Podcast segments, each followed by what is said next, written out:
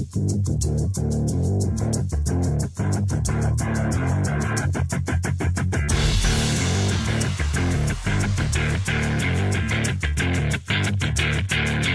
back.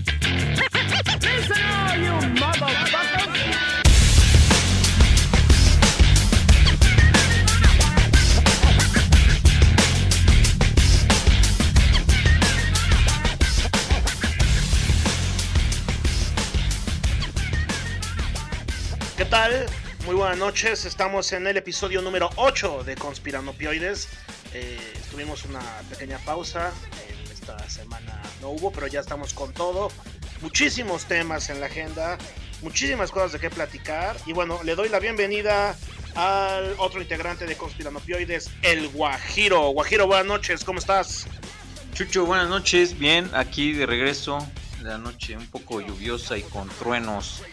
Pero todo bien aquí otra vez en, el programa. Está bien, mi bienvenido. Pues bueno, eh, vamos a empezar con algunos temas, una agenda rápidamente, una revisión somera de algunas cosas que han pasado en estas últimas dos semanas, en esta semana. Bastante activa la agenda. Y bueno, empezamos ya de lleno con que este el gobierno mexicano salió con la noticia de que ya va a controlar la distribución de medicamentos en el sector salud. ¿Qué quiere decir? Que las empresas que antes tenían eh, el control de estos medicamentos, la distribución en el IMSS la venta como PISA, me viene a la mente, que es una empresa que también este, tuvo ahí en el ojo del huracán algunas situaciones, ¿no? De vender medicamentos que no tenía que vender. Y bueno, entonces el gobierno va a hacer la compra y distribución de los medicamentos y ya no va a estar en manos de eh, privados, Y bueno, este, esta noticia sí está fuerte, mi Guajiro. ¿Cómo ves que el Producto Interno Bruto bajó en los últimos, los últimos meses casi 20% de, de, la cantidad? ¿Cómo ves esta situación? Fuertísima y, y bueno, pues la verdad es que acá el tema tiene que ver con el problema de la pandemia aunque desgraciadamente todo ahorita es politizado y le echan la culpa al gobierno, pero, pero es una realidad mundial. También leí por este, una nota de que Alemania está sufriendo el mismo problema, tiene un PIB negativo y todo el mundo, ¿no? O sea, el tema de la pandemia, que es algo que, bueno, que actualmente estamos viviendo a nivel mundial, pues más allá de la, de la problemática de una enfermedad, que, está causando muchas muertes, está causando también un problema económico que creo que la consecuencia se va a vivir eh, en, el tiempo próximo. Ahorita estamos apenas como que tocando estas problemáticas de, de, empezar a, tener los, la cartera bastante apretada a nivel micro y a nivel macro, pero, pero realmente el, el problema va a ser a, a largo plazo, a mediano y, largo plazo y, creo que sí es momento de empezar a prepararnos en el sentido de visualizar una situación económica en donde empecemos a vivir más bien con lo básico, ¿no? Y los lujos, pues dejarlos a un lado porque, porque la economía, yo creo que a nivel mundial vamos a entrar en una recesión fuerte. Sí, sobre todo porque, bueno, como dices, ¿no? La pandemia ha puesto la pauta de cómo va a ser el nuevo gasto y cómo va a ser el ingreso de todos los mexicanos y a nivel mundial. Y como dices, sí sería un error de, apreciación y de análisis, pues sí echar toda la culpa al gobierno, no porque seamos aplaudidores ni porristas del gobierno de AMLO, sino porque en cualquier momento cualquier gobierno pues le hubiera pegado esta situación terriblemente, como dice, estamos viendo en Alemania, en Estados Unidos, en muchos países del mundo están sufriendo esta baja, obviamente porque se ha frenado, ¿no? La economía. Entonces, este, sí, como dices, y de hecho, lo que, el tema que tocas es, vital, porque de eso vamos a hablar la, la, la, otra mitad del podcast, que este le pusimos el futuro, cómo vamos a estar nosotros viendo o cómo tenemos que prepararnos en estas prospecciones o estas, estos diagnósticos a futuro para saber qué es lo que está pasando, cómo va a ser la nueva modalidad, incluso en el gasto, ¿no? Ya se van a dejar, como dices, muchas cosas de estar gastando. Bueno, aunque no te creas, ¿eh? Porque Amazon ha tenido una venta, una, alza en las ventas impresionante, ¿no? ¿Cómo, ves el caso de, de, Jeff Bezos y Amazon en esta pandemia, mi Guajiro? Bueno, increíble, ¿no? Yo creo que de alguna manera, bueno, hay, hay, hay una pues como un rumor, ¿no? También que esto ha sido como, como una especulación a un nuevo futuro y de alguna manera ciertas empresas de que siempre o que están en la vanguardia son las que están nos están guiando a esta a este nuevo futuro que se avecina y, Amazon definitivamente es, es una de esas empresas que ha representado a que este señor esté generando una cantidad de dinero que, parece ser que no se lo pudieran, nunca lo pudiera él tener en efectivo por la cantidad de dinero inmenso que está generando por ahí. Hay rumores que al minuto está ganando 120 mil dólares, una cosa así de, ridícula. Por ahí leía también un, artículo que, que, Elon Musk, el de, el de Tesla, que es una persona de las más ricas del mundo, si, si comparamos la riqueza de él junto con la del dueño de Amazon y, la de una persona promedio, nosotros estamos más cerca de la riqueza de Elon Musk que Elon Musk de la de, de, Jeff Bezos de Amazon. O sea, lo que está generando esta persona es algo nunca antes visto, ¿no? Ya lo que en algún momento eh, llegó a generar eh, Carlos Slim o, Bill Gates, que fueron los que estuvieron peleando por, por ser los más ricos del mundo, este señor ya, ya los rebasó, increíble. Pero sí creo, o sea, sí es un tema que, que Amazon ya es una empresa totalmente desde hace años que está visualizando un futuro, ¿no? A través de ventas por internet, a través de, almacenes totalmente automatizados, sin, personal y en donde todo mundo puede ser vendedor. Entonces, este, eso lo, pues, ha catapultado muy, fuerte a esta empresa. Lo que sí creo es que todavía hay mucho gasto porque la gente no, le ha afectado todavía el problema de la economía de toda esta pandemia. Esta afectación va a empezar a ser un efecto dominó. O sea, primero, primero le pegó quizás al, pequeño negocio, a los restaurantes y ese tipo de, negocios, pero mucha, muchos empleos se están perdiendo, hay gente que está perdiendo sus empleos.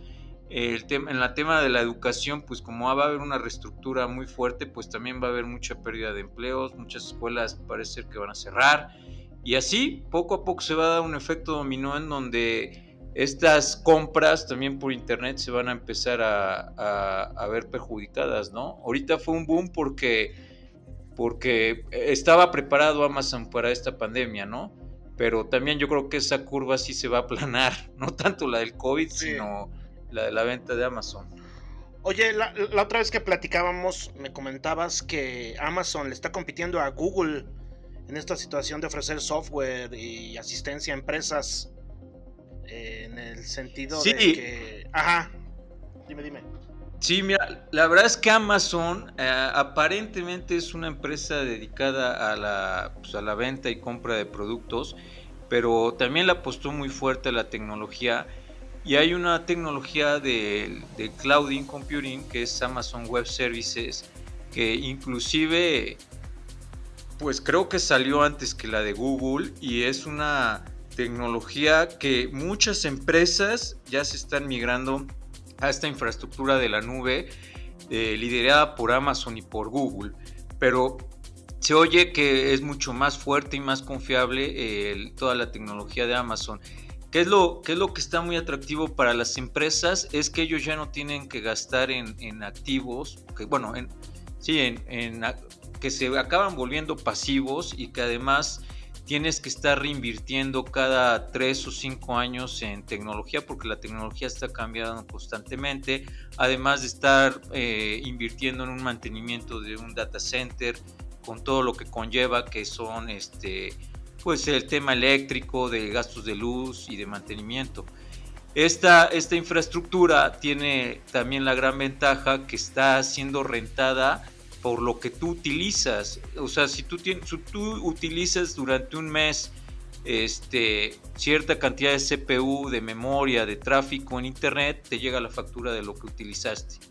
Y eso es una gran ventaja porque este, eh, la, anterior manera en que las empresas invertían era a través de hacer un dimensionamiento de sus servidores. Muchas veces ese dimensionamiento quedaba sobrado o muchas veces pudiera llegar a, no dar no cumplir con los requerimientos de la empresa y entonces tenían que hacer un gasto extra no planeado. Ahora con estos esquemas de renta, este, es, eh, todo ese tipo de problemáticas te las ahorras y además empiezas a, a, tener este tema de outsourcing en todo lo de IT. Ya no necesitas un equipo, una, un data center, un equipo de trabajo de, de ingenieros si no empiezas a reducir tu plantilla en todo eso y empiezas solamente a rentar lo que requieres. Y eso tiene más o menos como dos, tres años que está funcionando y muchas empresas están yendo a sus esquemas porque aparte ofrecen respaldos, este, un servicio de alta disponibilidad que lo pueden ir cambiando a data centers que lo tienen este, colocados en, todo, el mundo, ¿no? Entonces, de acuerdo a tus requerimientos y a dónde estás conectado, te, sitúan tu servidor. Y si hay un problema de, por ejemplo, ¿no? Cuando fue el tema de las torres gemelas, que había un data center ahí, este, bueno, ellos ya lo arreglan para que todo tu site se mueva a, otro este, data center que está lejos de esta zona de peligro, ¿no? Y entonces tu, la disponibilidad de tu infraestructura siempre esté arriba y no se vea comprometida y tú como empresa este, sigas vendiendo coches o vendiendo el producto que ofreces a través de internet, ¿no? la verdad está, está increíble y, eso ha sido también algo que Amazon nos está poniendo como el ejemplo hacia dónde va el mundo. Junto con Google, pero Google sí lo ubicamos como esta, esta empresa de IT, ¿no? y Amazon también se metió ahí. Sí, estamos, están muy metidas las empresas, estas dos grandes conglomerados, ¿no?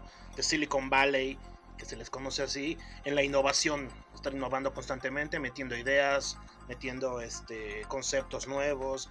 Una de las cosas también que ahorita está funcionando mucho en la pandemia es el, la suite de Google, ¿no? que está innovando también en el campo educativo. Amazon no creo que se quede atrás con con la venta de, libros y de material educativo que está haciendo, pero bueno, eh, y es curioso cómo empezó este Amazon, ¿no? Que este cuate empezó vendiendo libros y pues bien, ¿dónde está parado? Pues bueno, el día de hoy, después, digo, muchos que trabajamos en la educación, estamos muy pendientes, estamos muy nerviosos por la noticia que eh, el presidente iba a dar en la mañana, en la mañanera, con respecto al regreso a clases. Entonces todos los que trabajamos en la educación estábamos con miedo, estábamos temblorosos, sobre todo los que estamos en educación privada.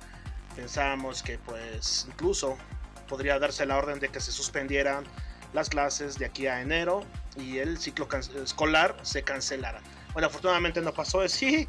Sale eh, López Obrador a dar el aviso junto con el secretario de, la SEP, Octezuma. Eh, no, se me fue el nombre ahorita del secretario de la SEP, este, y da la noticia que las clases reinician el 24 de agosto en el sentido de eh, escuelas federales y de gobierno y hace una, una unión histórica importantísima que, la gente no creo que esté, esté, consciente de la importancia de esta situación, hace una firma con los empresarios de medios más importantes del país, a saber, Azcarra Gallín, ¿no? este cuate eh, histórico, ¿no? de, proveniente de esta, de esta prosapia de dueños de medios, Salinas Pliego, no se presenta Salinas Pliego padre, pero se presenta el hijo, quien es el que ya lleva la, la batuta. Yo creo que también Salinas Pliego no se presenta por estas cuestiones de las declaraciones que ha habido.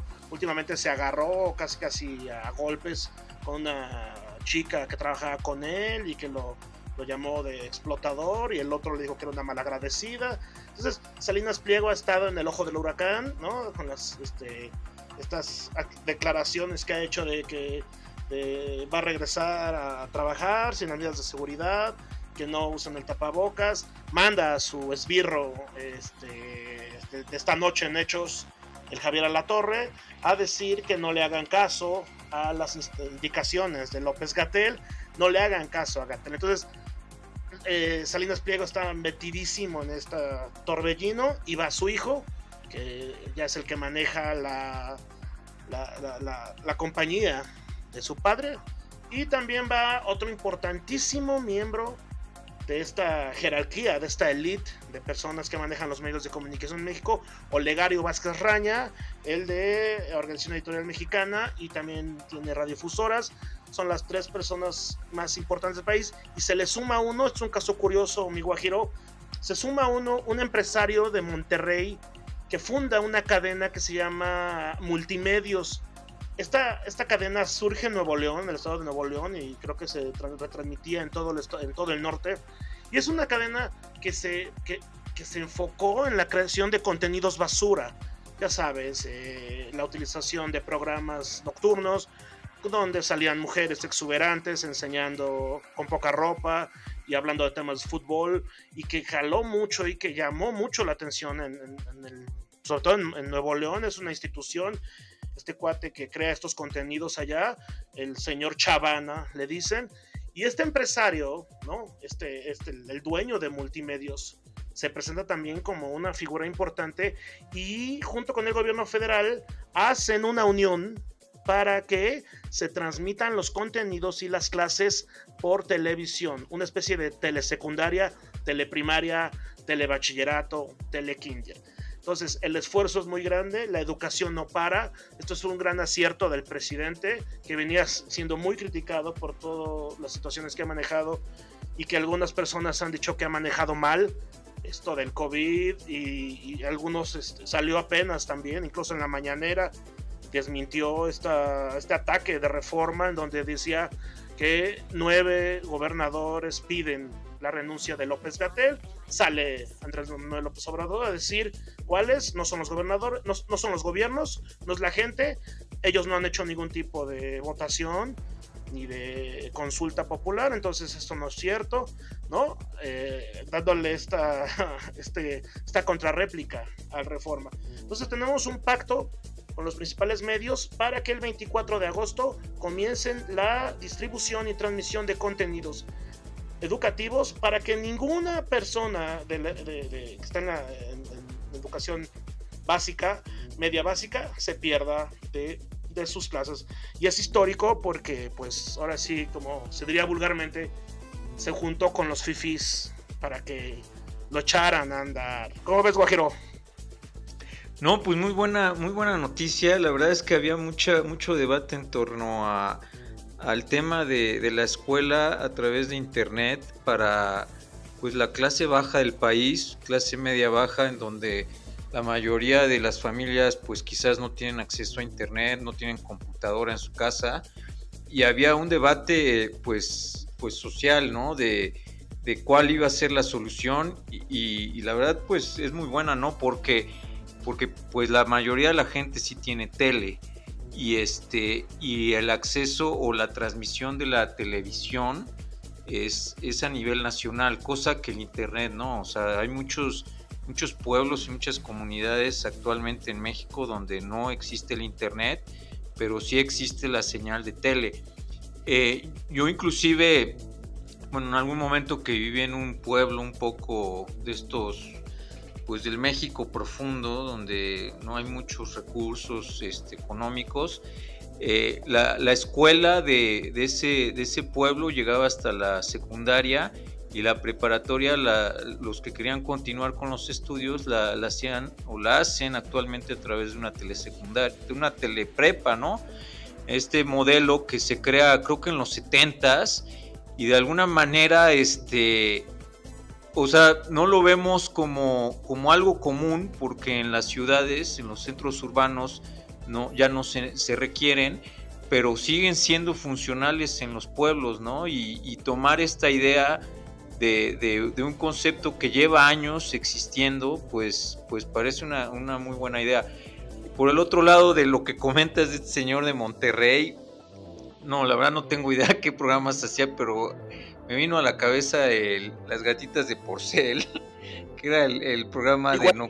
La misma, perdón, Guajiro, la misma fórmula, ¿no? Multimedios se ha caracterizado porque echó a andar personajes como Poncho de Nigris, ¿no? Este cuate que vive de la polémica y otros estrellas de Televisa y los sacan y, los, los retoma. Es más, ¿sabes quién está trabajando en multimedios? Nada más y nada menos que Mayito Besares. Uh. Siguiendo un programa con el mismo, con la misma tonalidad y la misma temática que estos programas de eh, Ándale y de Paco Stanley, este, que hicieran popular en los noventas. Mayito retoma y pues está utilizando toda la fama que este, alguna vez tuvo Paco Stanley y que en el estado de Nuevo León, sobre todo, yo creo que es en todo Nuevo León y por ahí algunas zonas cercanas, este, es popularísimo.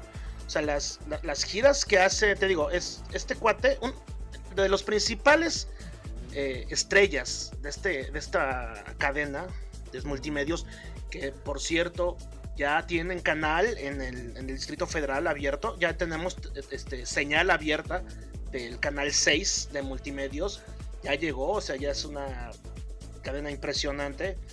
Y este también creo que está el de Grupo Imagen, no, no, no, sé si, si esté lo correcto, pero bueno, este cuate del señor Chavana es, es un presentador muy a la, a la Jorge Porcel. Sí, sí, sí, totalmente, Guajiro, le diste en el clavo, en donde utiliza mujeres exuberantes, este, situaciones incómodas, confrontación, drama, show, escándalo, y esa es la fórmula que ha pegado, ¿no? ¿Ibas a pues decir algo al respecto? No, bueno, nada más. Mira, la verdad es que. Chistoso. Está, está chistoso esto y nada más me vino a la mente algún un comentario que alguna vez escuché que decía que la cultura en México, en México se acaba en Guanajuato.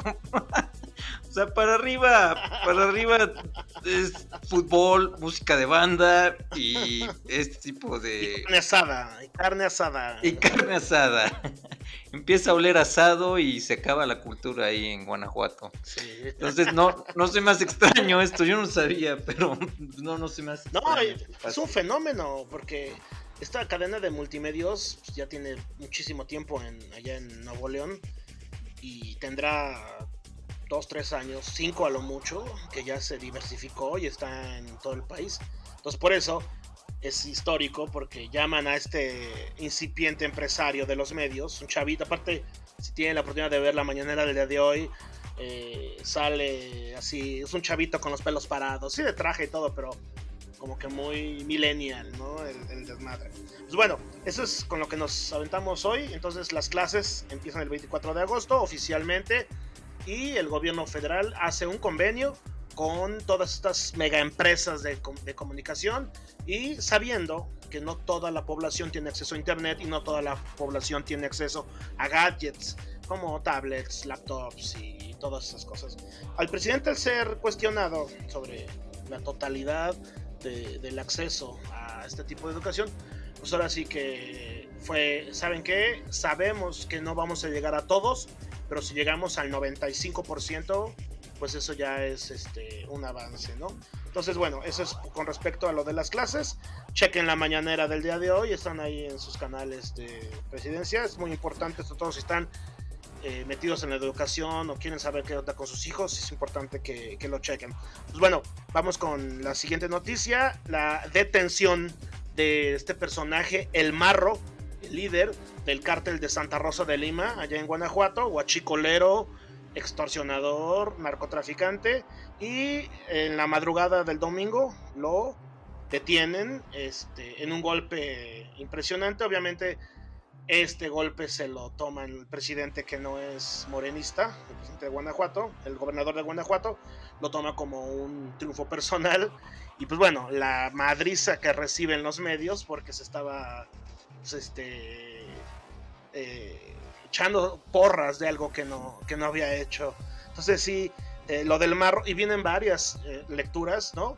Número uno es que le está dejando todo el, el business al, a este cuate del Mencho, el líder del cartel Jalisco Nueva Generación, y que eh, eventualmente es un cuate que no, pese a los pronunciamientos que ha hecho este Mencho, el líder del cartel Jalisco Nueva Generación, nunca ha dicho nada en contra de López Obrador. Entonces la oposición sale diciendo que esto fue un movimiento para quitarle eh, al, marro, ¿no? Al mencho, ¿no? Entonces, pues bueno, esto, esto se, se suma a la situación de que se ha venido eh, recuperando o se han venido deteniendo personajes importantes de los cárteles de las drogas. Eh, ¿Cómo ves esto del Mencho, mi guajiro? Importante, ¿no? Pues mira, sí es importante, nada más que la verdad es que con la guerra contra el narco yo he perdido la esperanza. Eh, no sé, desde, desde la época de Calderón que inició esto, eh, hay mucho, pues muchos rumores en torno a, desde, desde dónde se está peleando, si se está peleando realmente contra el tráfico de drogas o se están peleando contra ciertos grupos de, del narcotráfico para que se queden al mando alguno que apoye al presidente en turno, ¿no? Este, entonces como que no, no sé, yo, yo la verdad es que este tipo de noticias como que las veo, las veo con, mucho lado de pesimismo. Ojalá sea diferente, ojalá sea con la idea de, realmente pues empezar a tomar el gobierno y el Estado el control de, los, pueblos, de las ciudades, de los estados, que empezó a, a estar gobernado por, por estos grupos en que, y, que inclusive se empezó a ver un narcogobierno, ¿no? Hubo muchos eh, gobiernos a nivel municipal y estatal que eran puestos y controlados totalmente por el narco. Ojalá empiece a hacer esto diferente porque, porque la realidad es que esto ha, generado un, problema social pues muy triste, ¿no? En, en, donde pues desde la niñez están, están controlando y están están reclutando a jóvenes para que empiecen a trabajar para estos grupos delincuentes y en donde pues tristemente su, su historia de estas personas pues llega a ser muy trágica, ¿no? Y que esto se ha permeado... Acaban mal, sí. acaban mal y se ha permeado en, en pues en toda la, en, todo en toda nuestra sociedad no en donde ya el robo a mano armada es común porque parece ser que ya es parte de la cultura no de repente mexicana. Sí. Bueno entonces eso ya sabemos si es una realidad. Vivimos en un arcoestado.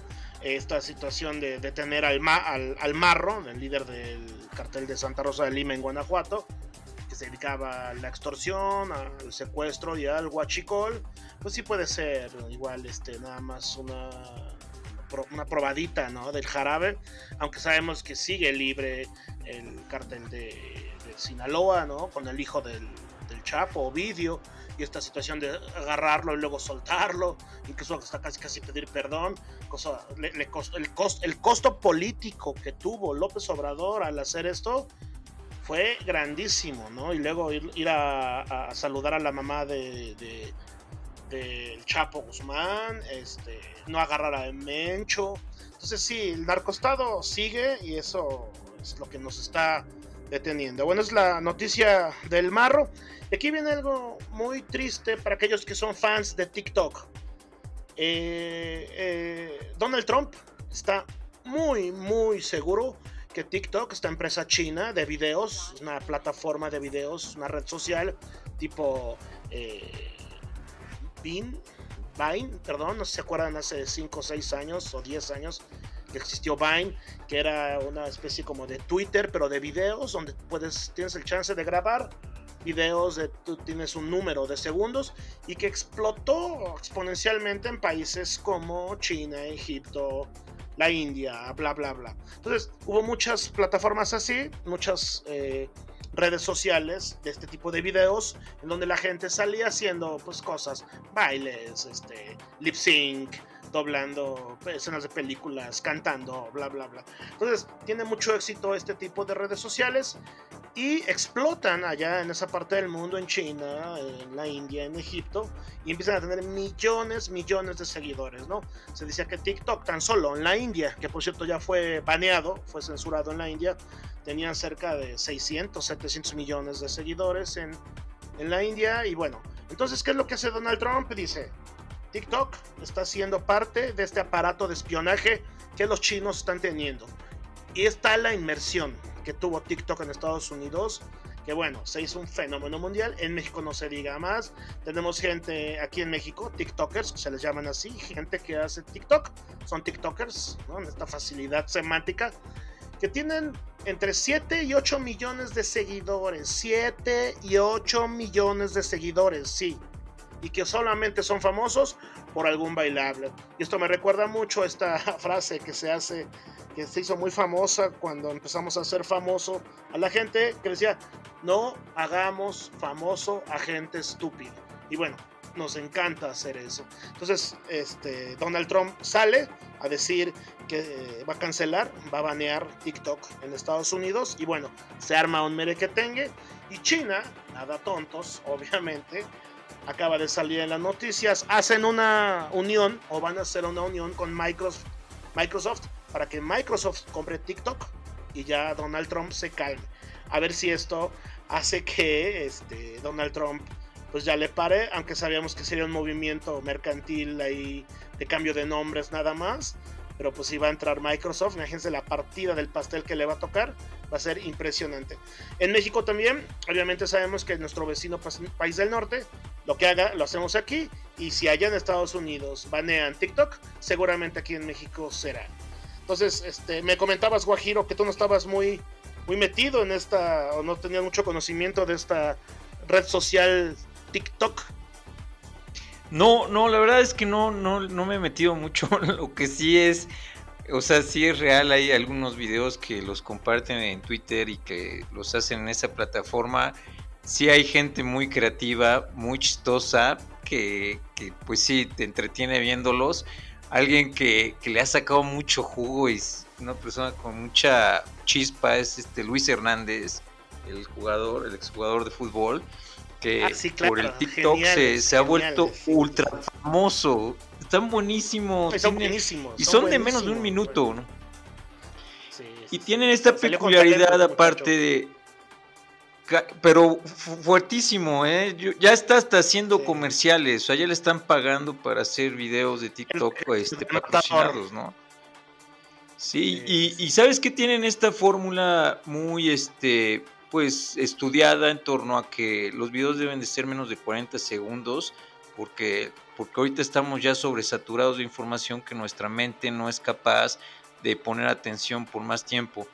Y, y sí, la verdad sí hay varios, pues, pues hay, personas que les está saliendo el talento a través de estas herramientas que por un lado, este, pues no, está pasando este fenómeno mundial de, que antiguamente pues nada más las televisiones eran las que generaban contenido eh, y las redes sociales han sido el medio en que, en que la, gente, el común y corriente es la que genera el contenido.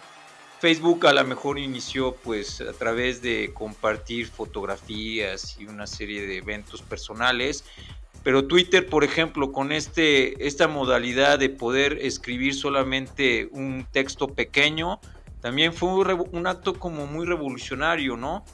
Y ahora con los videos de TikTok, pues está pasando este, este tema de, que sale la creatividad de, de la gente y la ponen ahí de manifiesto y, y, se vuelve entretenido. Sí, por otro lado, pues sí está generando a lo mejor estos fenómenos en donde gente pues pues que no tiene, o sea, que no, que no se preocupa mucho en el fondo de, de, generar un contenido pues realmente con un carácter más allá del entretenimiento se vuelvan famosos, pero pero de que sí son un boom, son un boom, ¿no? Y hay ciertos personajes que le sacan jugo de una manera muy buena, ¿no? Y, más, y más en la pandemia. En la pandemia explotó este este TikTok. Bueno, nada más un, aviso de una fe de ratas.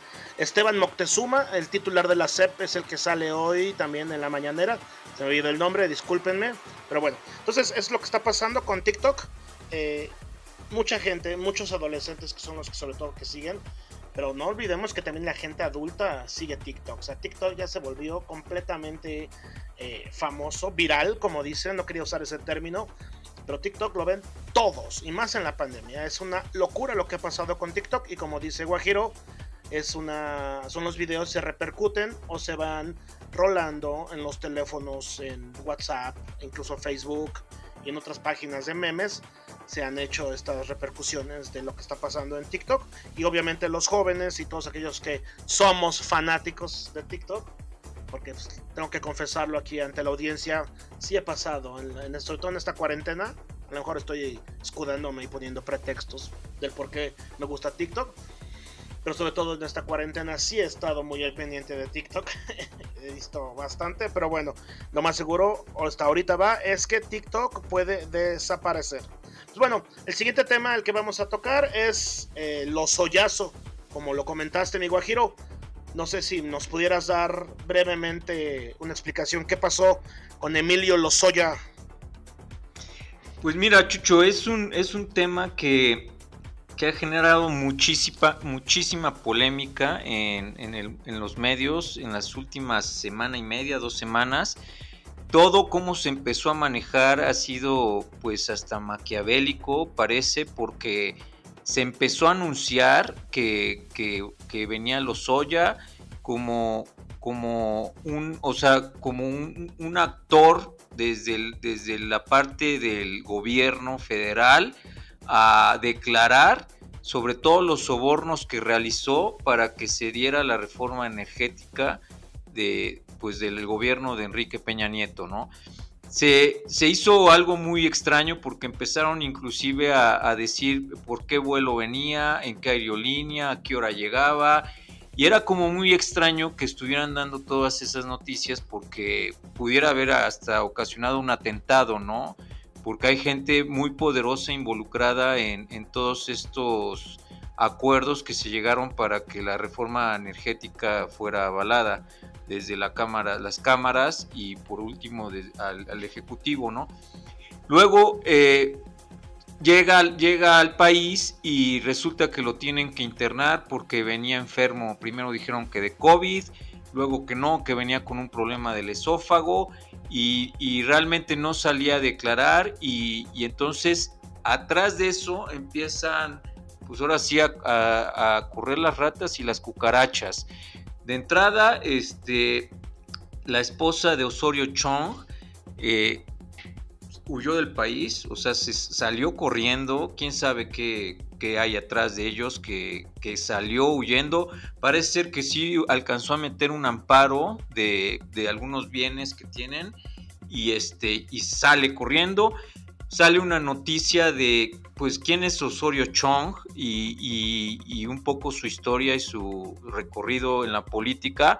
Y él fue uno de los principales actores para la desaparición de luz y fuerza de, la Ciudad de México, que eso fue en el gobierno de Felipe Calderón. Entonces empieza, nos empiezan a evidenciar pues este, esta teoría del prianismo, que muchas veces se ha negado, pero que fue real, o sea, Osorio Chong era parte del PRI, siempre ha sido priista y fue un actor principal en el, en el tema del, desmantelamiento de, Luz y Fuerza, que, bueno, que también causó mucha controversia por todo lo que, pues por todos los empleos que se perdieron, ¿no? En ese entonces y que el, ejecutivo que era Felipe Calderón, pues siempre no le dio la vuelta y, nunca supimos realmente por qué fue. Otro tema que pasa en ese momento muy, muy extraño es que se renuncia una senadora del PRI, la, licenciada Vanessa Rubio, y ella dice que es por cuestiones personales porque se, quiere dedicar a la academia en, Inglaterra. Pero ¿qué pasa con esta renuncia? Es una renuncia muy, extraña porque la suplente había, había renunciado al PRI unos meses antes Entonces la renuncia de esta senadora lo que hizo fue que el PRI perdiera un, escaño en, el, en el Senado. Y es algo muy grave porque ahorita el PRI no tiene fuerza, o sea, es, el partido político que está, parece ser que, dando sus patadas de ahogado, y de repente perder un, puesto en el Senado, pues es muy fuerte, porque no lo van a recuperar a través de las elecciones. O sea, el, la, ciudadanía está muy molesta con el PRI y que pasara esto, pues fue muy extraño. De la, o sea, coincide con el tema de los Oya. Ella estuvo trabajando muy de cerca bueno, ella fue subsecretaria de Hacienda en, el gobierno de Enrique Peña Nieto y trabajó muy de cerca con, con Mid y con Luis Videgaray. Este, y pues ahí parece que son personajes que pudieran estar muy, este, muy vinculados con el tema de Pemex ¿no? y de Obrederk.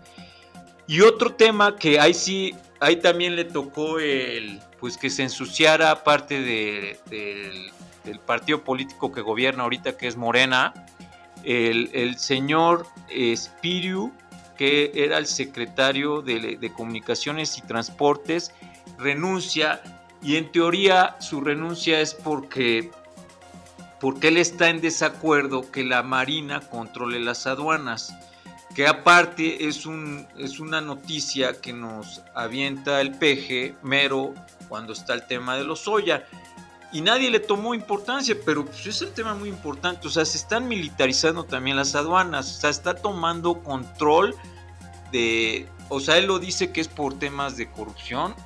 Quiere, quiere que pues también cerrar, cerrar ciertos huecos que, estaban muy abiertos en el tema aduanal, por el, por el cual se circulaba droga y había un desvío de fondos impresionante. Pero bueno, nadie le hace mucho caso al tema de la militarización de las aduanas este, el señor, el señor Espiriu dice que es por eso que no le parece esa decisión de López Obrador, pero atrás parece ser que tiene que, él también está manchado con el tema de Obrederk, porque eh, su esposa, la señora Elisa Margarita Gutiérrez, es la dueña de, una empresa que se llama IDESA, en la cual eh, hubo mucha relación con, con manejos y, y, em, y, temas de cuentas y de traspasos de dinero con Odebrecht. Entonces, yo creo que más bien esto le dieron el pitazo o este Lozoya de, este, pues empezó a declarar y, más bien fue un acuerdo ahí dentro de, de, Morena de decirle a este señor que pues era momento mejor de que saltara también del barco, cual vil cucaracha y rata, para que pues de alguna manera se cubriera y el, y el gobierno pues, este, pues entraran como en un acuerdo, ¿no? Entonces parece ser como que el tema de los Oya pues tiene un tema más bien político, porque inclusive ahorita ya no va a declarar hasta enero del 2021, el año 2021 es año electoral, entonces muy probablemente lo utilicen más bien para hacer presiones y hacer acuerdos de lo que viene en, temas de, elecciones de diputados, que es muy importante, pues para Morena seguir ganando la mayoría y para los contrincantes que eso no pase, pero seguramente lo van a utilizar como, como un arma política y en donde además este, pues mucha gente estaba enojado porque este Lozoya no, no va a quedar preso, nada más le van a poner un brazalete, le quitaron la visa y el pasaporte, para que no pueda salir del país y el brazalete creo que nada más se puede mover en la Ciudad de México, pero todo el mundo lo comparaba con el caso de Rosario Robles, en donde ella sí está totalmente encuartelada, está prisionera, cuando en teoría sus cargos, los cargos de ella son mucho menores de los que tiene Lozoya, pero este, pues parece ser que, más bien ahí fue una venganza de, del peje con, con, la que en algún momento fue su brazo derecho cuando gobernó la Ciudad de México. Eh, lo, que, lo que se ve también es como de película en donde el gobierno está utilizando eh, lo, lo, que le llaman amnistía, de, eh, de alguna manera en donde pues yo sé que eres culpable, pero si me sirves de soplón, ya no te culpo pero más bien me ayudas a que a, dar golpes políticos y a lo mejor, bueno, mediáticos e inclusive pues ya al, que se pueda, pues darle un golpe pues fuerte para recuperar inclusive dinero, ¿no? Este, de todos los malos manejos que hubo. Sí, mi Guajiro, cantó, ¿no? Por eso tanto miedo hubo. Lozoya iba a cantar, está cantando, y bueno, eh, otro metido ahí es Videgaray.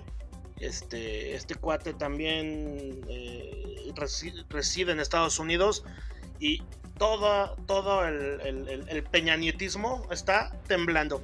Incluso el día de ayer, este Sergio Sarmiento, este ex analista, analista entre comillas de TV Azteca, ¿no? que también es muy desafortunado en sus declaraciones, es un tipo a lo mejor no muy sesudo ni muy ni muy pensante, pero bueno, está ahí.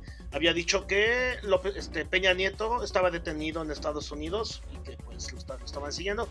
No se pudo comprobar esa noticia, pero parece que la cacería de ratas ha comenzado. Y bueno, pues empezamos con, con Lozoya, el exdirector de Pemex. Y ahorita sigue Videgaray, Osorio Chong y bueno, toda la cantidad de personas que está manchada con esta situación. Excelente crónica, mi, mi Guajiro. Y pues bueno, vamos a, pasar a los temas ya de deportes rápidamente. Pues bueno, la, la, noticia de la semana pasada fue que regresa la Champions, ¿no? Entonces, todos los partidos que quedaron pendientes hace cuatro meses, no sé cuánto fue la última vez que jugaron, regresa. Madrid contra el Manchester City, City perdón, y Barcelona contra el Nápoles. Eh, son los, los partidos más atractivos de la cartelera, pero sale una noticia que el Nápoles no quiere jugar en Barcelona el partido de vuelta porque ha habido un repunte en la ciudad sobre casos del, del COVID. Entonces, bueno, esto, esto fue una guerra de declaraciones, si vamos o no jugamos. Y bueno, todo esto se ha venido también con la situación que se está viviendo en el fútbol europeo con respecto al COVID y a los eh, exámenes tan estrictos que se han hecho. Un caso que le comentaba al Guajiro apenas es el del Fuenlabrada, que iba a subir a primera división, se iban a disputar un partido, ya no se pudo porque hubo muchos infectados de, de COVID, entonces eh, incluso la presidenta municipal de Fuenlabrada dijo no se va a jugar, le, Javier Tebas, que es el director de la presidente de la Liga Española de Fútbol, también dice que no se va a jugar. Esto sale la gente, decir cómo es posible. Un, un club tan tradicional como el Fuenlabrada, que ya estuvo a punto de subir a primera división, ya no va a poder subir. Entonces, bueno, están encerrados en un, en un hotel, están haciendo pruebas, está viendo si se realiza el juego o no. Ya empezaron los fichajes, ya empezaron a desmantelarse los equipos y pareciera que el Fuenlabrada no va a poder subir a primera división cuando tenía el derecho. Entonces, bueno, es lo que está pasando en la actualidad del COVID y el fútbol español. Y eh, el otro, en otra rama tenemos al Manchester City contra el Real Madrid, un Real Madrid campeón de liga eh, que llega muy motivado, junto con un Barcelona que, como habíamos comentado en programas anteriores, tiene bastantes problemas internos, bastantes problemas con, con Bartomeu, que es el presidente del Fútbol Club Barcelona, bastantes problemas con su director técnico, Quique Setién, que no ha podido causar al equipo, problemas de berrinches de la estrella principal, de que no quiere estar, no se quiere presentar, como es el caso de Lionel Messi, y bueno, la cantidad de personas que están ahí este, impidiendo que el Fútbol Club Barcelona eh, repunte. Pues bueno, ¿cómo ves, cómo ves estas, estas eh, eliminatorias, mi guajero? Pues mira, sí, van a estar interesantes en el sentido en que estamos hambrientos de fútbol, pero también creo que por otro lado, pues no, igual y no tienen la intensidad que estamos acostumbrados de, la Champions, ¿no? Eh, los equipos, hay varios equipos que vienen de no jugar bastante tiempo y eso pues eh, acartona a los jugadores, les quita agilidad, les quita pues este tema de, estar enganchados, ¿no? Entonces probablemente no sean tan atractivos los juegos y acaben siendo bastante medio pelo. Ahora, por el tema, nada más un tema de, del Barcelona que, que, causó un poco de polémica en estos días. Dos noticias. Una es que Messi pidió que, hubiera un acercamiento para llevar como director técnico a Marcelo Bielsa. Marcelo Bielsa, pues es un director técnico muy reconocido a nivel mundial. Eh, tiene una personalidad muy, muy, muy peculiar. Eh, por esa personalidad le han denominado el loco. Y, el, último equipo que, se avienta a dirigir es un equipo de Liga de Ascenso de Inglaterra y lo sube a, la Premier League después de 16 años, bajo la misma, la misma práctica en que ha dirigido cualquier equipo de renombre mundial o, un seleccionado este, nacional. Él a pesar de estar en un, en un escenario sin tanta luz, sin tanto brillo, sin tanta prensa, eh, logra imprimir eh, nuevamente su, sello peculiar y, toma un logro muy importante. ¿Qué me, me gustó de esa, de esa noticia? Es algo hasta, bueno, yo lo veo como un poco esotérico. En, la, en, el tema del tarot, el, jugador o el personaje que va buscando la iluminación, antes de llegar a la iluminación, se topa con, con la carta de loco y este y después de ese de pasar por la locura llega al, punto cúspide del, alma humana, ¿no? En donde estás totalmente iluminado. Messi de alguna manera es representa a este jugador que en un punto no ha podido dar el salto a, a ser el iluminado, ¿no? Y está atrapado en un ego, está atrapado en un pleito del cual no sale y del cual ha sido muy criticado porque no ha podido llevar a la selección argentina a un triunfo importante. Y se ha quedado solamente en triunfos a nivel clubs que también han sido cuestionados porque cuando dejaron de estar este, las grandes figuras del Barcelona pues tampoco ha logrado hacer algo tan, tan importante. Y esta mancuerna pudiera llegar a ser en donde loco Loco Bielsa le enseñe a, a, su discípulo a brillar, ¿no? Y entonces Messi al final de cuentas saque esa carta, la carta del as, y se vuelva en el Mesías del fútbol, que tanto estamos esperando, que, que dé el paso de ser héroe a ser un superhéroe, como esta demanda que también como sociedad y como espectadores del fútbol la queremos, ¿no? Y por otro lado se dio una noticia en donde parece ser que le andan coqueteando muy fuerte el Inter de Milán, que ya es propiedad de, inversionistas chinos, en donde pues ellos le están coqueteando para que no renueve con el Barcelona y el siguiente año ya se pase al, al Inter de Milán sin tener ellos que pagar este, por un contrato hacia el Barcelona o más bien no tengan que pagar este, el tema de recesión de contrato.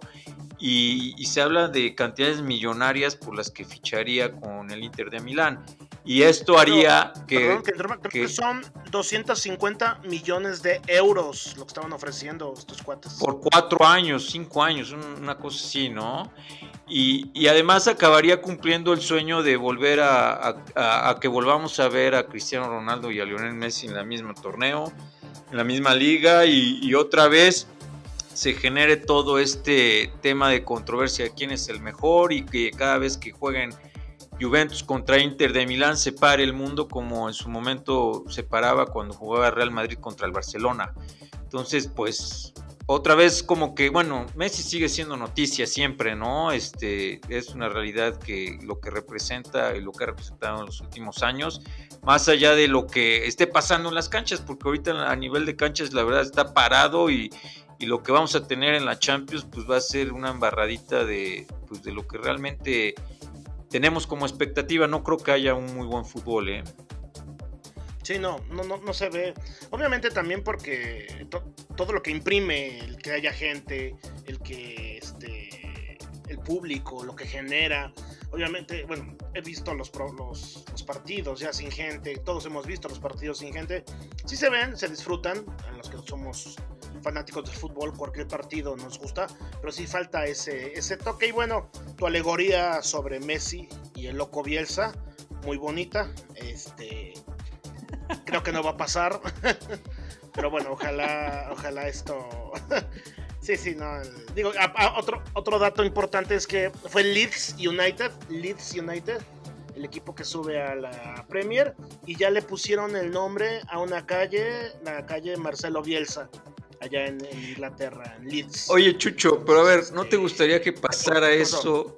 ¿No te gustaría que pasara eso y que Messi se vuelva en campeón del mundo, levante la Copa del Mundo con la selección argentina? Sería hermoso. Sí, sí, sería hermoso. Sería hermoso, la verdad. Pero mira, los, los factores que aquí se, que convergen, la edad, ¿no? El desencanto. Y, de hecho se habló, hubo varios tweets, yo alguna vez comenté también, de esta situación de la soledad de, Lionel Messi, ¿no? Habría que hacer un análisis estructurado a profundidad pero, de la soledad que este tipo sufre. Pero fíjate que, que, ese, ese pudiera llegar a ser el, la gran enseñanza del loco Bielsa a Messi que Messi de alguna manera no está solo. Uno no está solo y que se vuelva en un maestro y desde, desde el, ser maestro lleve a la selección argentina a donde al máximo podium, ¿no? Que de alguna manera Pero tú crees? Eh, sí. Es lo que no ha podido él, ¿no? O sea, él no ha podido liderear al equipo. Por, algo le falta, algo le falta en su personalidad, en su psique y quizás le falta eso, las enseñanzas de loco. Bueno, sí, sí, sí.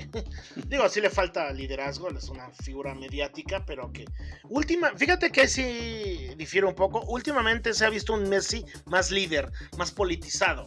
Antes había un Messi que hablaba en la cancha, te hablaba con esos dribles, esas gambetas, esas cosas que nos hacían enojar a los que somos anti-Messi y anti-Barcelona, que hacía en la cancha y que ganaban de último minuto y decíamos, ¿por qué hace esas cosas? Que no las haga, ¿no? Y con eso hablaba y con eso nos callaba la boca y nos hacía enojar más. Ahora ya empieza a politizarse, ya empieza a hablar de árbitros, ya empieza a hablar de manipulación, ya empieza a hablar de echarle ganas, ya empieza a tornarse como un líder, pero porque tiene que en cierta forma eh, sopesar o balancear esta pérdida de juego que por la edad misma está dando. Pero sí, te doy la razón. Si estos cuates, Lionel, Lionel Messi, Cristiano Ronaldo, jugaran a los 50 años un clásico, estaríamos todo el mundo parados todo el mundo se, separaría para verlos jugar. Estos cuates, la edad que tengan, siempre, siempre la competitividad va a estar a tope, ¿no? Pero sí, ese es, el tema. El loco Bielsa se, escucha. Eh, por un lado, Bartomeu dice que Setien sigue, que Setien nos va a llevar a la, a la, Champions. Si el Barcelona no gana la Champions, se va a ir Bartomeu, es lo que está diciendo la, la prensa española. De hecho, están pidiendo la cabeza de Bartomeu, le están dando el último, la última gracia, la última oportunidad que gane la Champions. Si no, se tiene que ir del Barcelona. Pues bueno, ahorita vamos a hacer un. Bueno, el Guajiro va a ser un breve, ya nos queda poco tiempo, Guajiro. Lo más breve que, pueda, que puedas, este, este reporte de la NFL, NBA y la Liga de Béisbol que acaba de, de empezar. Dale, mi Guajiro. Bueno, brevemente. Rápido, la NBA este, se reactivó en un, en un formato pues, bastante peculiar porque están jugando todos en la misma ciudad y nada más están compitiendo los que tienen chance de pasar a playoffs y de ahí se, hacen los playoffs y está, es un formato atractivo y de alguna manera eh, muy protegido para que, para que no tengan contacto con el exterior y de ahí no, no, se, no se infecten y no se genere ahí una, pues una, ola de infectados de los jugadores. Parece ser que está funcionando muy bien y puede ser que sí llegue a un, buen final. Por otro lado, la, Major League Baseball eh, está, o sea, inició la temporada apenas, cuando normalmente inicia en primavera, eh, la, retrasaron hasta ahora y ha habido muchos infectados y se estaba hablando que, que o sea, si sigue habiendo esta cantidad de infectados, se va, se va a suspender la, temporada. Y en la NFL, particularmente, este, pues se habla de que la temporada se va a hacer. La pretemporada sí se cortó, los cuatro partidos de pretemporada, que son muy importantes para ver eh, los novatos, que, que, sí tienen pues la calidad para jugar el deporte a nivel profesional. Se cortaron todos los, los partidos de pretemporada. ¿Cuál es el problema ahorita? Que hay muchos jugadores que están este, sacando la bandera blanca, o sea, están diciendo que no van a jugar esta temporada eh, por miedo a, infectarse. La mayoría de los jugadores eh, tienen una, una, razón bastante justificable. Por ejemplo, hay alguno que está padeciendo una enfermedad fuerte como el cáncer, algún otro jugador que dice, bueno, es que yo he padecido enfermedades del corazón, otro que dice, bueno, tengo a mi mujer embarazada en mi casa, este, así, etcétera, ¿no? Que suenan bastante lógicas. Que, que, para mí, ¿cuál es la parte ilógica de que de repente esto se vuelva de, de muchos jugadores haciéndolo? Es que es incongruente porque el 95% de los, o sea, después de esta película de Will Smith en donde pues se manifestó toda la problemática que genera a nivel cerebral el jugar un deporte tan, tan rudo y de tan alto impacto como el fútbol americano, se empezaron a hacer estudios eh, de, cerebros de jugadores muertos, de los mismos familiares que hicieron, o sea, donaron el cerebro de su, de su familiar que había sido un exjugador de fútbol americano y se, encontró una estadística bastante alarmante. De todos los cerebros que se analizaron, el, eh, arriba del 95% tenían daño cerebral. Y eso se hizo público y, este, y es un tema en verdad súper grave. Pero eso no les da miedo. Pero sí les da miedo el COVID que tiene una tasa de mortalidad abajo del 10%, ¿no? Entonces, como esas incongruencias que estamos viviendo, ¿no? De, en torno al COVID, entonces los jugadores del NFL son, tienen cierta personalidad que les vale madre su salud, pero resulta que el COVID no, ¿no? Entonces, como que no checa, ¿no? Este, y por ejemplo, ese tema de, ese tema de, de las lesiones cerebrales, hay jugadores, exjugadores retirados que tienen nuestra edad, tienen 40, 45 años y reportan ya serios problemas de memoria en donde se les olvida cómo bajar la escalera. O sea, no se les olvidó la pluma, ¿no? ¿Qué es lo que te empieza a pasar a esta edad? Que de repente no sabes dónde está tu pluma, o dónde dejaste la cartera o las llaves del coche. Que se te olvide cómo bajar la escalera está muy grave. O sea, hay un, hay un problema ya de daño cerebral a nivel psicomotriz que son de los ya muy fuerte, que, es lo último que pierdes, ya lo pierdes a, normalmente a una edad muy avanzada, que lo pierdas a los 40 años está muy grave, pero eso no les da miedo, te digo, les da miedo el COVID, ¿no? Entonces yo siento que hay una psicosis colectiva que ya afectó hasta las personas más rudas del mundo, que son los jugadores de americano. Y un equipo que está generando mucha controversia en este tema son los Patriotas de Nueva Inglaterra, ya van ocho jugadores que deciden que no van a jugar. Y, es muy raro porque parece ser que atrás de estas decisiones también tiene que ver el coach. El coach de los Patriotas de Inglaterra es una persona con un colmillo ultra retorcido, ultra maquiavélico. Algo está él, algún mensaje está él mandando a la liga. Este, y estoy seguro que está él eh, promoviendo esto a nivel de su equipo. De alguna manera, algo, algo están cocinando ellos atrás, que este, quizás sea un movimiento hasta como, como revolucionario, de que en un momento ellos hasta se aparten de, de jugar la temporada, que pudiera ser este, pues muy fuerte, ¿no? Porque aparte los Patriotas en Inglaterra es un equipo contendiente, de los equipos importantes, los últimos 20 años han estado ahí. Y es poderoso, ¿no, mi guajero? Muy, muy, poderoso ahí en las decisiones de la NFL. Muy poderoso. El dueño, el dueño de los Patriotas es el señor Kraft, es el dueño de la marca Kraft y es de las personas más ricas eh, dentro de los dueños de, de la NFL. Tiene mucho poder ahí. Entonces, ahí algo está pasando más como un tema político este, más allá de, y están utilizando la enfermedad, al COVID, a la pandemia, a la psicosis, y, un, y están mandando un mensaje, y lo están mandando muy paulatino porque cada día se, menciona un nuevo jugador de los Pats que no va a jugar, ¿no? Y las, ellos sí, a diferencia de los otros jugadores, como que no se oye una justificación tan real.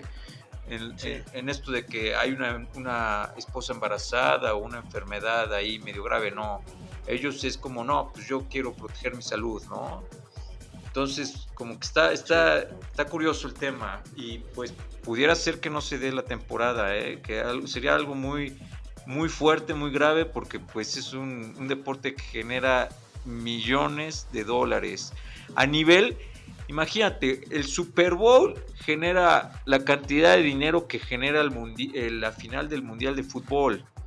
O sea, es un deporte que, que en verdad genera mares y cascadas de dólares. Entonces, el que no se lleve la temporada va a ser muy fuerte. No, y, y, menos sin un contendiente como los Pats, ¿no? Que tanto jalan tanto generan y tanto interés tienen. Aunque ya no esté el Tom Brady ahí, sigue siendo un equipo de que se tiene que ver. Pues es posible que, que no se, se realice en estos juegos, pero también en cierta forma yo creo que se está apreciando más la situación económica sobre la, salud de los jugadores, ¿no? Es muy irresponsable a estas alturas querer rehacer las ligas, ¿no? Como en el sentido de de los juegos que están pasando en Italia de fútbol o de Europa o del mundo, que se reabrieron sin público, que no, no se permite que se sienten juntos, pero cuando celebran un gol se pueden ah, este, abrazar, claro. están jugando cerca del otro. Entonces sí es una situación bastante, bastante este, compleja y, y controversial, porque sí o no. Entonces, pues, aquí estamos jugando. Y obviamente los jugadores están en peligro eh, digo, afortunadamente son jóvenes, tienen buena salud. De, en, la mayoría o el porcentaje de, muertes o, de, jugadores que puedan salir afectados va a ser muy, muy, muy pequeño. Pero aún así esta doble moral de la enfermedad, de sí, pero no, es lo que nos está haciendo. ¿Algo más, amigo Giro? Pues no, de los temas de deportes, pues ahora sí que es lo único. A ver, la verdad que pasa en los deportes de Estados Unidos. Este, hay muchas dudas y puede ser que yo creo que el béisbol y el fútbol americano no se van a, no se van a jugar. Ya está el béisbol, ¿no? O, pretemporada. No, no, ya está, pero se oyen muchos rumores que se va a suspender. Entonces, o sea que no, no va a terminar. Pero porque Estados Unidos, siendo la meca de la pandemia hoy en día, sí está bastante complejo. Bueno, pues este ya tomaremos, retomaremos los temas de los que íbamos a hablar en este podcast. Ya nos dio tiempo a hablar sobre el futuro, será en el próximo, la próxima edición. Hicimos un pequeño recuento de todas las noticias que, que, han estado sonando en estos días y que nos afectan directamente. Agradecemos eh, su, sus escuchas, sus escuchadas y bueno, recomienden nuestro podcast, eh, Conspiranopioides, la página de Facebook. Así está, Conspiranopioides. Inscríbanse, denle like, escúchenos en Spotify. Y este es el episodio 8. Y ya para irnos, mi Guajiro, ¿algo más para terminar? Pues nada más, bueno, el, tema del COVID ahorita en Puebla está fuerte. Eh, hay una, por ahí salió una noticia que es probable que que haya una ley en donde te multen si no traes un cubrebocas en la calle, porque la gente sigue muy relajada con el tema y pues la verdad es que creo que Puebla es de las ciudades con, más eh, índice de, mortalidad. La, bueno, yo sigo insistiendo en que la manera en que más nos podemos cuidar es a través de, la, de cuidar nuestra alimentación y reforzar nuestro sistema inmune. Hay, inclusive hoy hubo una noticia que unos decían que era, falsa, otros, o sea, también la sacó el Universal, que pues creo que no es un periódico que, se, dé la tarea de dar este, noticias falsas, en donde decía que el, presidente de la OMS, de la Organización Mundial de la Salud, había dicho que no, no se va a encontrar cura para el COVID. O sea, que, que es algo con lo que ya vamos a vivir todo el tiempo o sea, probablemente ya hayan hecho, o sea, parece ser que ya están haciendo varias pruebas con vacunas y en donde no dan una, una eficacia tan, tan fuerte para decir que el que te la pongas ya no te dio, ya no te va a dar COVID. E inclusive también hay estudios en donde si te enfermas generas su inmunidad solamente por tres meses.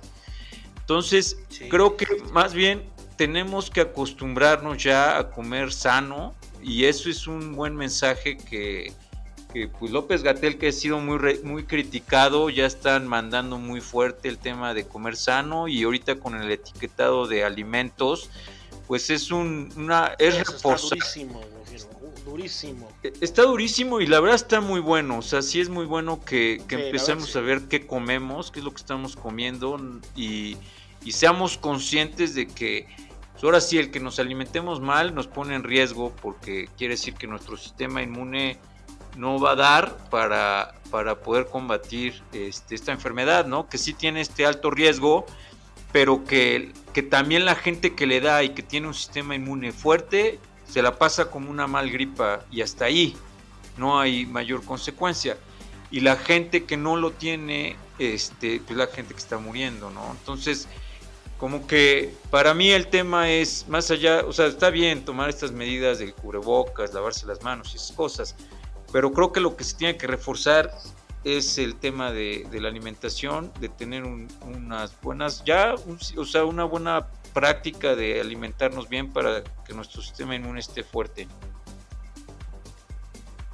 Sí, Guajiro, aparte años, años de, con lo que se han movido con impunidad estas productoras de alimentos chatarra que todos los mexicanos hemos comido con una facilidad, que los chocorroles, que las papitas, y la verdad es una comida que digo, es súper dañina, no nada más, no nada más te engorda, ¿no?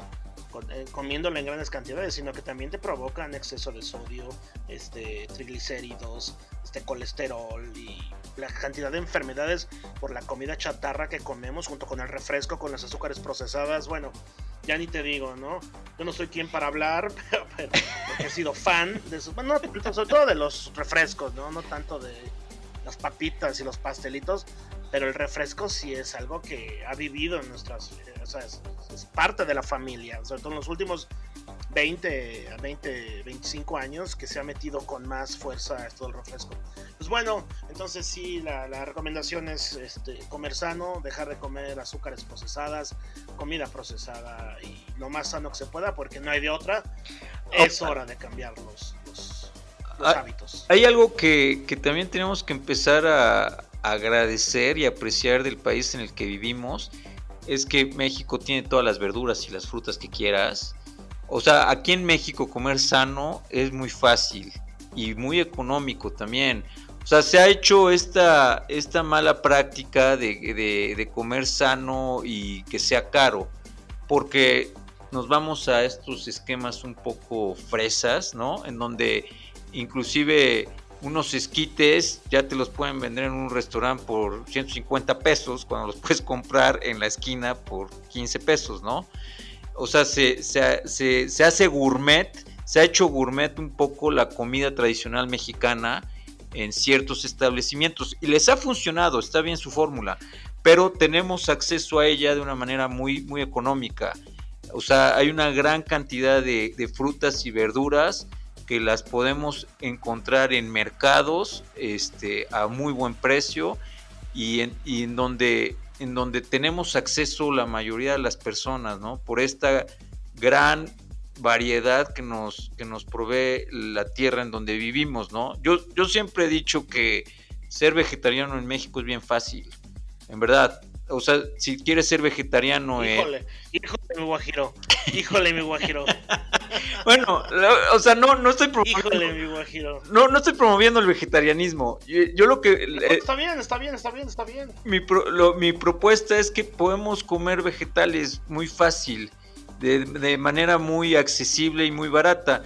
Y que so, y hay una. Y ya lo vamos a tener que hacer. Ya lo, claro, lo vamos a tener que hacer. Ya lo vamos a tener que hacer, o sea, ya, ya no es de que quieras, ¿no? Sí, no es lo mismo que, por ejemplo, países del Medio Oriente, en donde no hay este tipo de variedad, entonces tienen que acostumbrar más bien a, ciertas comidas este, muy limitadas.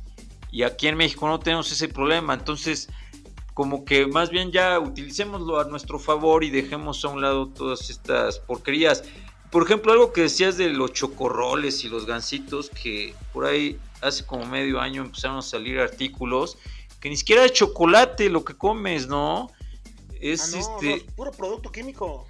Puro producto químico y grasas de animales saturadas y en verdad pura porquería, ¿no? Artificial. Pura ficción, pura ficción. Totalmente. Sí, sí, los sabores, estos, estos sabores de piña y uva que no existen Porque así no sabe la piña. O sea, tú, tú compras una bebida sabor piña, así no sabe la piña. es una apreciación de estos cuates que crean el sabor a piña. La uva, el sabor a uva, un jumex de uva, no sabe a uva. No, o sea, sí, sí está complejo. Pues bueno, mi guajiro, hasta aquí le dejamos. Muchísimas gracias. Espero que haya sido de su agrado esta emisión de Conspiranopioides. Y los esperamos la próxima semana con una edición más.